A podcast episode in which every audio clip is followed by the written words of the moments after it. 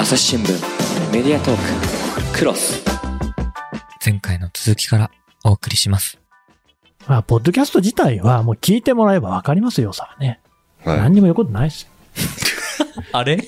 おすすめの回、さっき言った安楽死の他だと、はい。やっぱりね、あのーセックスワーカーの方で障害者の方のね、はいはいはい。あれ知らなかったですわ。一時期それこそ、暴力団取材の絡みで、風俗業界も集中して取材してた時期あったんですけど、知らなかったです。いや、だからね、本当に障害、重い障害を抱えた方の性欲をどうするのかっていうのは、うん。実は、すごい大きなね、問題だし、そういう側面、まあ、ちょうど今もそうですけど、セックスワーカーの問題、問題っていうか、セックスワーカーというテーマは結構議論される機会が増えてるじゃないですか、うんすね。AV 新法とかもはいはい。含めて。そういう時にそういうなんか障害を持った方専用のふ風俗店があるみたいなことって大きいこう考える別の扉を一個開いてくれるような感じがうん。僕の中であって、そうか必要な人いるよなとか今までお母さんがその処理をしていた性性の問題とかっていうものをアウトソーシングするっていうことはそらしあってしかるべきだよなとか。そう、だから行為の最中にもね、親御さんが立ち会ったりとか、15分に1回酸素を吸入したりとか、はいまあそれでもね、そういう経験が一度もない子供にね、体験をさせてあげたいっていう、はいこう、親心とか、うんそうかーっていうね。うん、そうなんですよね。びっくりしますよね。うんでも、自分が知らなかった、僕も知らなかったわけですけど、それ取材するまでは。知らな、な、知らなかったのかという自分に驚きますよね。そうですねだってそれもありますって叱るべき、うんっていうか、それはあるよねっていう気もするのに知らなかったっていうそう自分のその、ね、いかにそういうところに目を向けてないかなんですよね。そういうのが一個知るだけで他にもあるに違いないって思えるっていうことがすごい大事なことかなってじ個人的には思いますしね。思いもしない職業があるとかうん。事実があるとか、うんうん。もうその障害を抱えた人専用の風俗店がああると。でそれに対しては誰もきっと文句を言わなそうだみたいなことに思いが至るとじゃあその障害は抱えていないけれども異性と性交渉が何らかの理由でできない人は他にもいるんじゃないかとか、うんうんそういう時にそういう人がじゃあその生産業のお客さんになりうるかもしれないと。じゃあその生産業に従事する人は果たして批判否定されるべき存在なのかとかじゃあその人たちの職業はなぜ保護されないとされているのかとか、うんいうふうにこう考えを不変てこうさせていくことができるからいい番組だなと思いますね。これでもね、本当だからあんまり突っ込みもできないですよね。本当にいい番組だから 何言ってるんですかとか言わないですれは本当にね、うんう。ん、聞いててこう、ちょっとこう、衝撃でもあったし、非常によく考えさせられたというか、うん今の話も本当そうですね。まあ、インセルとかいう言い方をしたりとか、それ日本だとね、ひも手みたいな言い方しますけれども、結構その、えっ、と、それこそ集団に対してね、反抗するみたいな、電車の中で火つけるみたいな大体男なんですよね。女性でそういうことやる人って見たことない。うんそういう、その、まあ、男性っていうね、性が背負っているものみたいなのっていうのも、うん考えさせられるものありますよね。うん、いや本当にそうだと思います。やっぱこぼれ落ちてるっていう感覚がありますよね、社会の訴状にもないというか。うん。そう。本当にね、なんかそういう意味でね、聞いていてね、めちゃくちゃいいんだよね。うん。ありがたいですね。なんか、それこそ報道というか新聞とかではきっとできないっていうのはやっぱ時事性がないというか、ああ。今だからこそこの、これを扱うんだっていうそのタイムリー性がないじゃないですか。うんうん。僕の番組は特にそうなんですけど、まあ、あえてそういう選び方をしてもいるんですけど、基本的には。今だからこれやりますっていうことの逆張りをしてるっていうか、リベリアとかも、今言ったから、そうですね。あの、今来んのかって向こう反応するわけですよ。久しぶりだな、みたいな。ね15年ぶりに取材来たみたいな。やっぱそこには絶対物語があるし、うん。やっぱニュースの罪っていうのは、一回報道したら、あとなかったことにしてしまうっていう、んんそれこそ日本でもロシアのとか、今ね、その戦争の話見る機会ちょっと減ってると思うんですけどね。そうですね。うん、安倍さんのこととかがあってから、うんまあ、当たり前なんですけど、枠が限られてるから。それがニュースの、とか報道の、まあ、宿命というかね。うんそれに、とちょっと違うところで僕はやってるっていうんうんうとこですかね。全部聞いて全部悔しかったですけど 新聞社がやるべき、やるべきっていうか、やれるはずなんじゃないかなっていうのは、でもやれてなかったっていうのは、でかいなっていうのは。うん。今、今起こ、今っていうことの重要性が高すぎるんですかね。新聞って、うんまあ、そういうもんだからな。でも今を、うん分析するには新聞ってちょっと遅いですけどね。その、やっぱネットとかテレビの方が早いじゃないですか。早いですね。うん。あ、まずいこと言ってますね。いやいや、本当そうなんですよね。単純にだって原稿にして、プリントしてうん。うん配達しないといけないから。そう。そういう意味では、まあ、スローニュースじゃないけど、そういう方向に舵を切りましょうか。でもなんか、いや、そうなんですけどね。はいそうそう。まあ、それこそ昨日までやってきたことを変えられないっていう部分もあるだろうし、それからニュースバリューっていうものが、やっぱりみんなが報道しているものから外せないっていうところもありますよね。だってよその新聞が今熱いニュースをやってるのになんでお前のとこだけスローニュースなんだっていう話になった時に、それこそ責任を取る人がいないでしょうね。うん。実際読者もそうなんですよね。うんその東日本大震災があった時の有名なエピソードあるんですけど、もうあの発生から4日後ぐらいの段階で、あの九州、沖縄の方の、ね、えー方とか、いつまで震災の話をやってるんだっていう苦情がを寄せられたっていうようなことがあったと。えで僕、2週間後に現地、石巻方面入ったんですけど、まだ震源地がどこかみんな知らないんですよね。電気来てないから、ニュースも見れられないし、で、ネット、まあ、当時 i モードとかもありましたけど、うんで、見ても、なんかその震源地がどこかみたいなのって意外とわかんないよえね。で新聞持ってくとめちゃくちゃ喜ばれるんですよね。え地図に載ってるので、うん。あ、ここなんだって言われたの覚えてますけど、なるほど、うん、うん、そういう強さはありますよねきっと紙とかの。まあでもやっぱりその時起きていることを報じるっていうのはなかなか変わっていかなさそうですよね。うん変わんないですよね。その必要性があるからですよねまあそうだ、それもありますし、プラスして言うと、今の読者がその変化を望んでいないうんでしょうね、多分。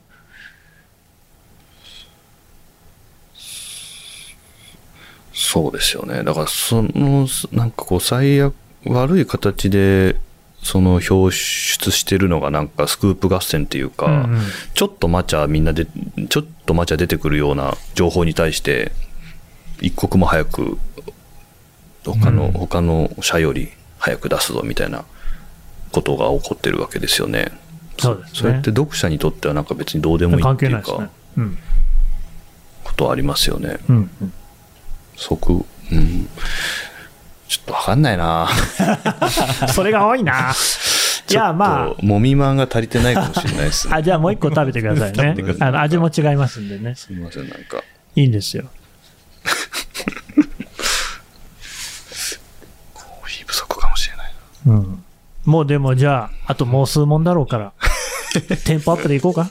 すみません、僕の体力がちょっと尽きてる可能性ありますね4。つあるんです4けど。つある。4つあるけど、ほら、まあでも、9問目とかもだいぶ喋ったもんね。7問目はさっきの神田さんの言葉ってことなんですか？一番嬉しかった言葉。もう、まさにそうです。あ、よかった。じゃあ、これを飛飛ばしてて、、えー、でもあえてポッドキャストを始めたのはなぜもうその話をしたような気がし。ましたね。うん参ったな、いつの間にかこれも う。そうなんです。意外とで、9本目も。何か不満はありますかねマネタイズの話。まあ、あとこれで、このポッドキャストが広がらないっあ、広がらないねていう部。分。はいはいはい。ここはちょっとまだ話え、そのあんま聞かれてないですか？うーんと、いや、聞いてもらってるとは思うんですけど、うんそんなに増えていかない感じがありますね。てか増え、増やすためのことが何もなされていないような気もしますね。そうなんですよ。うん。そういう動線がないんですよね。ないですよね。もう狭いっていうか。ここに置かれたらみんなが聞くっていう場所が存在しない。そうなんですよね。これはだからちょっとどうにかしないと、うんこのまま終わっていく感じがします。収束していくっていうか。うん、そうなんですよ。そ今年アワードで対象になったわけじゃないですか。はいはいはいそこからの変化みたいなのって、うん、ゼロですね。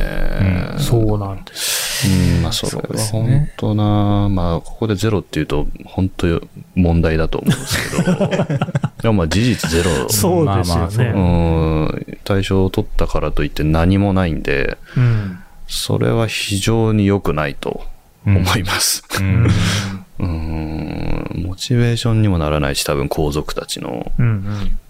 うん。うん、表彰されて嬉しいっていうことでしかないから、そうですね。うん、そこになんかちゃんと、まあお金をかけ、誰が出すのか知らんけど、お金をかけて、うん、周知聞いてもらえる施策を取るっていうことないと、うんうん。どうなんですかね。まあ他のチャンネルはどうなのかわかんないけど。いや、でも、どうですかね。他で、まあ、ノミネートされたりとか、受賞された方も、クロスも出ていただいたりとかしてますけど、うんそんななんか劇的に変わったみたいな話をする方はいないですよね。いなかったように思います。うんみんな変わってないね。うん。うん変わってない。もったいないですよね。せっかくある程度の金と時間をかけてアワードをやってるのに、授与して、なんか燃え尽きちゃってるっていうか。うん。いや、で、聞いたらやっぱり受賞する作品ってみんな面白いんですよ。うんはいはいはい。うん。クオリティ高いし、それがなんかこう、特に跳ねないっていうのがね。うん、いや、問題ですね。うん。業このポッドキャスト業界の問題ですね。うんどうどうしたらいいんだろなんか我々の側からできることが少ないそうなんだよねっていうところがやっぱりう。少ないですよね。一生懸命面白いものを作るぞって作っても、やっぱり届ける動線は別の話ですから、うんうんどうしたらいいんでしょうね。なんか、大きい、お大きな、ドーンっていう施策をしないといけないのかもしれないですね。日本中のサウナで一回ジャックするとかね、ポッドキャスト。うん電車内とかでもサウナいいでとにかくサウナでハイパーとか流れ出したらすごい嫌でしょ。みんな出てっちゃうで。しんどいっつって。そうですね。それを60分聞くとかね。死人が出る可能性。でも確かにそれぐらい思い切ったことをちょっとやってもらわないとなーっていう感じはありますからね。ねせっかく海外資本のね、会社がいっぱいやってるわけですから、うんなんかこう、どうやってやってほしいですよね。うん。日本の市場は大きくなると思いますか？いや、僕は本当何にも知らないですけど、この感じだときついかもなってちょっと思いつつありますね。うーん、まあ僕はもともと思ってるのはやっぱ言語的な条件が違いす。アメリカの成功例をそのまま踏襲すると、やっぱりこのひ象形文字っていうんですか、漢字の。漢字が視覚的にいろんな意味を持ってたりとか、同じ発音でも違う意味がいっぱいあるとか、まあ、日本語特有日本語だけではないけど日本語が持ってる性質と英語の持ってる性質はまあ明確に違うじゃないですか、うん。英語のそのなんていうのか忘れちゃったけど音と意味が完全にうん。マッチしている状況っていうか。うんっていうのが大きいのかな、まあ、あとは通勤時間とかうん、まあ、って言いますけどね。関係ないですか？まあ、だって日本人だって通勤の時間にはね、みんなイヤホンでなんか聞いてますよね。うんかまあ、映像見てる人が多いのかなと思いますけどね。あと、携帯ゲームやってますよね。うんやってますねすんごいやってますよね。面白いのか。一個違うとすれば、アメリカは車で通勤してる人が多いので、はいはいやっぱりゲームとか映像は見にくいですよね運転中ね。確かに確かうん。に。そっか、運転か。それは日本とはだいぶ違いますもんね。うんまあ、地方はね、運転しますけどね。東京とか、まあ基本、ポッドキャストもやっぱり首都圏で聞いてる人が多いらしいですからうん。うんうん確かに。メディアトーククロス SDGs シンプルに話そうパーソナリティの木田光です。メディアトークをお聞きの皆さん、朝日新聞ポッドキャストには他にも番組があるって知ってますか？最近よく聞く SDGs という言葉、優等生的、綺麗事、不散臭い、そんなイメージを持っているあなたも大歓迎。まずはシンプルに話してみませんか？複雑な世界がちょっと生きやすくなるかもしれません。アプリから SDGs シンプルに話そうで検索してください。他になんか原因ありますか？まあ人口の問題もあるとは思うんですけど。うーん。まあ、だから CM に関して言うと、やっぱりクリエイティブ自体がない。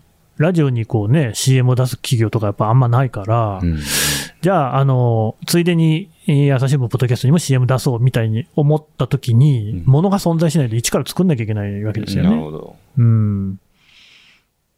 とかね。うーん。なるほまあ、でもあれなんですよ。結構その、中国とかでもね、聞く人が増えてるっていう話ですしね。ど。うん。またこれはこれで日本のガラパゴス化みたいなことにならないといいなと。確かにそうですね。なるほど。中国も増えてるんですか？ああ、みたいですうね。んで、モチベーションとしては、そのプラットフォーム側の、はい。あやっぱり一番大きいのは、Spotify にしても Apple にしても、Amazon にしてもそうなんですけど、音楽配信サービスなんですよね。うんで、音楽配信サービスっていうのはしかし差がつけにくいじゃないですか。はいはいね、なんか、Apple は出すけれども、Spotify は出さないっていうバンドとかってまずないと思うんですよ。うんじゃあ、どこで差をつけるかっていうと、ポッドキャストだっていうことで、アメリカではこぞってこの囲い込みがあり、うんあの有名ポッドキャストを聞けるのはここだけなので、うんまあ音楽も聞くし、そのポッドキャストも聞けるし、それにしようっていうねう、ん選択肢になってると。そこまであ刺さるものっていうのがまだないっていうのもあるんでしょうね。なるほど。リスナーというか利用者から見て。うん。うーんそうでしょうね。どうしますかね。ノービジョン。聞きたくないもんね。やっぱほとんどの人があんな、ストレス、そんなこと言わない。やっぱ安心感の逆にそう言っ。てますから。でも本当にその心をかき乱すコンテンツではあるんですよね。いや、本当にそのためにやってますから。そうですよね。それはやっぱり、でも本当は表現ってそういうもんじゃないのかと思いますけどね。いや、本当にそうですよね。だからな、うん、悔しいっすよね、その、どうしたらいいんだろうな。傷つけないものとか安心できるものっていうものが是とされてしまっている世の中ですからね。傷つく経験とか傷つける経験っていうものがどんどん排除されて、世界は狭くなって、うん。逆に優しさが失われていくといううん。ことが起こってますからね。本当そうですよね。うん。なんとかしたい。なんとかしましょ でもビジョンがない。う。ノービジョンですね。ちょっと、うーん。まあでも少なくとも、こう、我々はね、コツコツ継続していくしかないかなと思ってますけどね。まあ、継続は確かに、うん。とにかく大事なことですよね。まあ、やめたら負けっていうか、やめなきゃ負けにならないので。本当ですね。うんど先に倒れずにどこまで続けられるか。確かそうに確かにでも本当に我々も自分たち自身のモチベーションを維持していくのが結構うん。大変なんですよね。ねえ。どんだけあんだみたいな、これ、このまま。ネタは正直つけることないんですよ。うんうんうん。なんだけれども、そのポッドキャストとしてこれを世に送り出していくことの作業が、うんやっぱりこうね、上地さんじゃないけれども、ルーティンになった瞬間にね、うん。やりたくないわってなっちゃうので、はいはいうん。いろいろ、ねえ。まあね、自分たちなりにはこういろいろ目先を変えてはいるんですけれども、う。うんん、ただ難しいとこです。結局、本当にやっぱり伝えたいことってのもあるし、うんそれはやっぱりなんかもう飽きたとか言ってる場合じゃないってとこもありますからね。そうですね。うん。うん。それはあります、やっぱり。他の誰も伝えようとしてないな、これ、みたいなことを見つけてしまったら、もうやらざるを得ないですからね。そうなんですよね。うん。なんで、上出さんにもね、続けてもらいたいですけど。背に、背に腹は変えられねえみたいなところもあるんですけどね。まあね、今、セカンドシーズンで、多分そろそろまあ終わりですよね。そうですね、基本は24話目安なんで、もうそろそろ終盤も終盤ですね。うんあっという間ですよね、でも。そうですか。あっという間に半年とか経っちゃいますね。うん。恐ろしもうサードシーズンはない。い。いや、わかんない。わかりません。おニヤッとしてるけど。どうなんでしょうね。うん。まあ、このままでもずっとなんていうか、このままいっちゃうならやんないでいいかなと思いますけどね。なんか、うーん。いや、もちろんスタッフのし定期収入にもなってたりとかするし、うん僕も続ければ本当にいろんな人と出会えるし、いろんな新しい価値観が手に入るし、いいことだらけなんですけど、うん。うんまあ結構タフですよね。そのスケールしの可能性を感じないまま続けていくっていうのは、なんか収束し、っていうか本当し尻つぼみになっていくのが一番辛いんで、うん。それだったらどっかでもうやりませんの方が潔いような気もしちゃうし、ちょっとうんわかんないですね。迷ってるところではあるかな。いい状況でやり、やりたいですけどね、本当は。いい状況っていうのはやっぱり聞く人もどんどん増えていくし、うんお金にもなるし。そうですね。その二つはくっついてるじゃないですか。うんうん我々の努力も必要だと思うんですけど、でもそれだけじゃもう増えないっていうか、うん。もっと何かの力が必要だっていう状況があるかな。ゴール、ゴールがない状況って、あの、安楽死の話じゃないですけど、うんうん。うん。ゴールがない状況って辛いじゃないですか。辛いですね。うん確かに。そうなんですよ。別にうちも、そのさっきね、3000万回ダウンロードとか言っていただきましたけれども、まあ増えても別に1円も儲かってないんで、CM が入らない限り再生回数がどんだけあったってね、は何の意味もないんですいよね。そうなんですよ、ね。ないとは言わないけどま乏しモチベーションがやっぱりその、なかなかね、い。ね人間ですから我々も、ん。やるべきなんだだけでは、なかなかそうなんですよね。持たないですよね。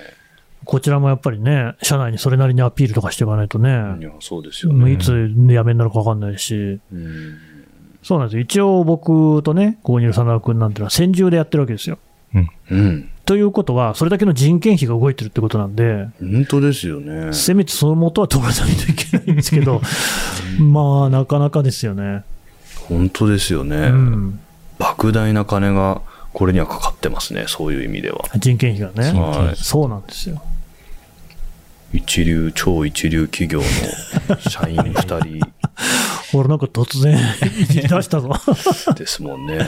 あでも、実際我々だけじゃなくって、何人ものお社員が関わってるんですよね。そうですよね。戦時はほぼいないんですけれども、うんちょっとずつシフトを分けてもらってやってるんですよ。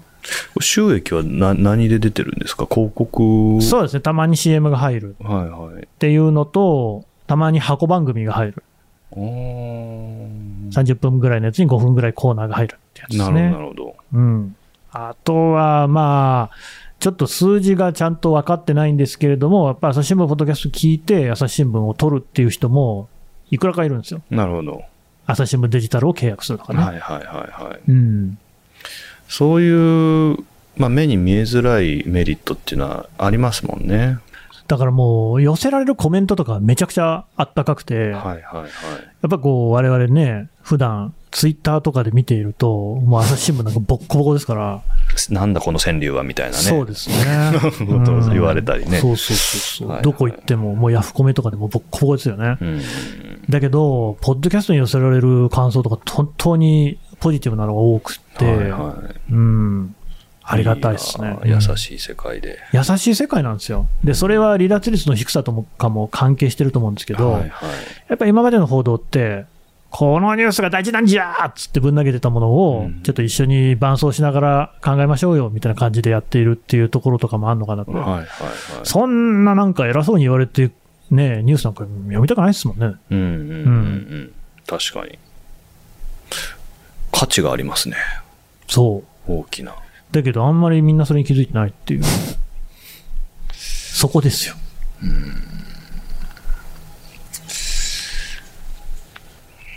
考えてみると、今日は中根さんがずっと悩んでいるっていう、ノービジョンの話ばっかしてますね。いや、もう、葛藤と悩みがね一番最後に目指すゴールは何ですか？って質問が待ってるっていう、こう、ないっていう答えが今出てたけどね。ポッドキャストで目指すゴール、やっぱ億万長者じゃないですか。でも、そう、アメリカとかではなってる人が実際にいるわけですよねできないこっちゃないはずなんだ。まあ、僕は無理っすね。なんで？やっぱ答えを提示しないからだと思います。答え提示型がいいんですかね。答え提示型じゃないと、うん。大きなお金は稼がないですね。うーん。という気がしてるっす。ひろゆきみたいになった方がいいですか？なった方がいいっす。嫌なんですけど。いや、だめ、なんないと ダメです。なりたくない。ダメです。なならないとダメなんならです。ないとダメならないとダメです。だったらやんなくていいです。ああ、もう、そう、死です。ひろゆきか死か。ひろゆきはです。はい。もいつそんな世界になってしまったんですう、か、気づけばそうなってます。なってるんですね。なってますねあこれ、抗いようがない。なってるんです。答えを提示するということだけが今、お金を生みます。困ったなでも今日のなんか話がまさに象徴的だけど、はいこういうもやもやしたね、うん複雑でもやもやして悩ましいものの中で、はい踏みとどまるってことが生きるってことなんじゃないかなと思ってたんですけどね。うわ違います。今、死刑宣告が行われましたけど、違います。残念ながら。死刑執行のボタンが押されましたけどねパ。キッと答えを出すことが大事です。そうなんだ。いやー、違うっすよ。違いますけどね、本当に。に。みんなが答えを求めているから。いやー、でもって感じはありますけあるわけないんだから、うん唯一の答えなんて。そうなんだよな。どうするんですか？こう全員が下向いたまま終わっちゃうってこのね 過去最悪の回に、まあ、なろうとしてるけど、エンディング曲をかけてください。今すぐ。ないんだけど、エンディング曲とかエンデ曲をピアノでね。うんホタルの光を。ああ、いいですね。閉店ね。閉店です。閉店ガラガラね。はい。うん。いや、あの、ノービジョンの時にご飯食べる時に流れるようなピアノのポップなやつ流しておきまああ、ああれいいよね。あ、ぜひぜひ、そうそう、ハイパーね、映像の方もずっとね、ご飯食べてる時になんかちょっとこうね楽、しげな。す。楽しげな。そうですね。あそこだけですからね、基本ああいう曲みたいなうん音楽が入るのは。僕はちょっとあの、音楽にエロティックさを感じてますけどね。え？うん。本当ですか、うんあら、おえー。バレてるか。いや、ぜあらって言ってた。いや、でもやっぱ食べるっていうことにはちょっとエロシズム関連かなと思いますけどね。いや、絶対にあると思いますね。内臓ですかうん、うら、ん。使っているものが。なんかだからそういうのがむき出しになるみたいなのもね、今実はあんまないんじゃないですか？そうなんですよね。この前もそういえば、あのー生川の著者の方を、井上荒野さんね。荒野さんを、彼女がこう、グロテスクさについてちょっとお話しなさってたと思いますけどね。グロテスクさが今どんどんこう、忌避されるものになってきて。まあでもエロもグロテスクもすごい近い部分もあるし、グロテスク、世界はグロテスクなもので溢れてますからね。それをその見えないようにしようっていうことは非常に危険をはらんでると思うんでね。うん。その食事のシーンとかも、グロいといえばグロいし、まあ、あんまりね、うんじーっと見るもんじゃないですもんね。そうなんですよね。まあ、グロテスクに行こうっていうことっすかね。結論としては。それが結論。はい。じゃあ、タイトルにそうやって書いといて。最後、うんグロテスクにグロテスクに行こう。グロテスクだ。グロテスクに行こうみたいな感じ？そういうことなのかな？これもしかして、はい。オクラもありますない、ないです。ない暴走族に続いて、ありませんね。僕の二度目のオクラが、もう意地でもさせませんけどね。うん。会社と喧嘩になっても出します。本当ですか？あの、もみんじまんじゅうのくだりとかも全部生かしで、一番しもいいかもしれないうん、生かしで。やっぱあれが生々しいもんね。そうですね。本当に腹が減ったんだなっていうね。お腹すいたん休みお腹ます。空いて、もみじまんじゅう食った途端に眠気が爆爆発的に訪れてきちゃって、もう 本当に、コ本能のまま生きてるじゃないですか。本当にそのタイミングでちょうど多分コーヒーも切れたぐらいーヒーがね、これが切れちゃったもう、ね。本当に申し訳ないんですけど、脳は今働いてないんですよね。30分ほど前からお気づきだと思うんですけど、最初働かない状態から始まって、回転が始まってうん、切れましたね。短かったですね。短かったなぁそんなもんですよ。はいうん。と、本当に縁も竹縄ではございますが、明日からもね、頑張って生きていきましょう。最後に告知があれば、そういや、ぜひだ番組を告知してください。はい。えっと、毎週月曜日に、Spotify で、えー、だいたい夕方5時ぐらいから配信をしております。ハイパーハードボイルドグルメリポートノービジョン。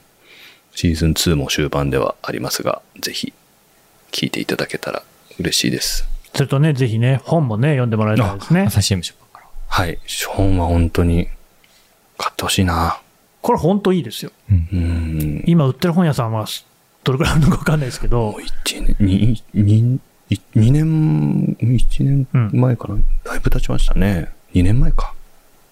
そうなんですよね。ぜひ。本当にめちゃめちゃいいです。わあ、ありがとうございます。あともうだから各種のね、えー、何ですか、ネットフリックスとかでそれこそね、見られますね、映像の方もね。はい。ネットフリックスで今は基本見てもらえるかなと思います。ということでね。ぜひ。チェックしていただければなと。本当すいません。なんか もっとこうちゃんとしゃできるかなと思ったんですけど、ちょっと脳の調子が今悪くて。いやいやいや、多で分過去最長回になったと思いますんでね、過去最長ですし、うん内容も濃かったようには僕は思います。そうですね。はい。いやーすいません。またちょっとリベンジさせてくだあさい。またぜひ、ぜひぜひ来ていただければ、我々も嬉しい。っていう社交辞令を受け取って、もう二度としようかな。ちゃんと来てほしいなと思います。二度と月の式はまたがねて顔をね、してらっしゃる。いやいやいや。そうですか？本当にギャラだけ後で交渉させてください。そこら辺はね、あの出版の方でご本の続編でも出していただくとして。あ、わかりましたは。印印税でじゃあ。そしたらまた本の出版の暁にはね、出てもらったらいいですね。で、宣伝してね。井上荒野さんの本もね、まあ少なくとも2冊売れたみたいなんでね。ほらもう。2冊？そう。書き込みがありましたから。ぜひリスナーさんにチェックしてもらって、じゃあその時まで続けていただいて、ぜひ。まあ、頑張ります。ガメさんも続けていただいてね。はい、頑張ります。はい。というわけで、今日は上出良平さんに来ていただきました。ありがとうございました。ありがとうございました。ありがとうございました。メディアトーククロスこの番組へのご意見、ご感想も募集しております。概要欄のフォームから、どしどしお送りください。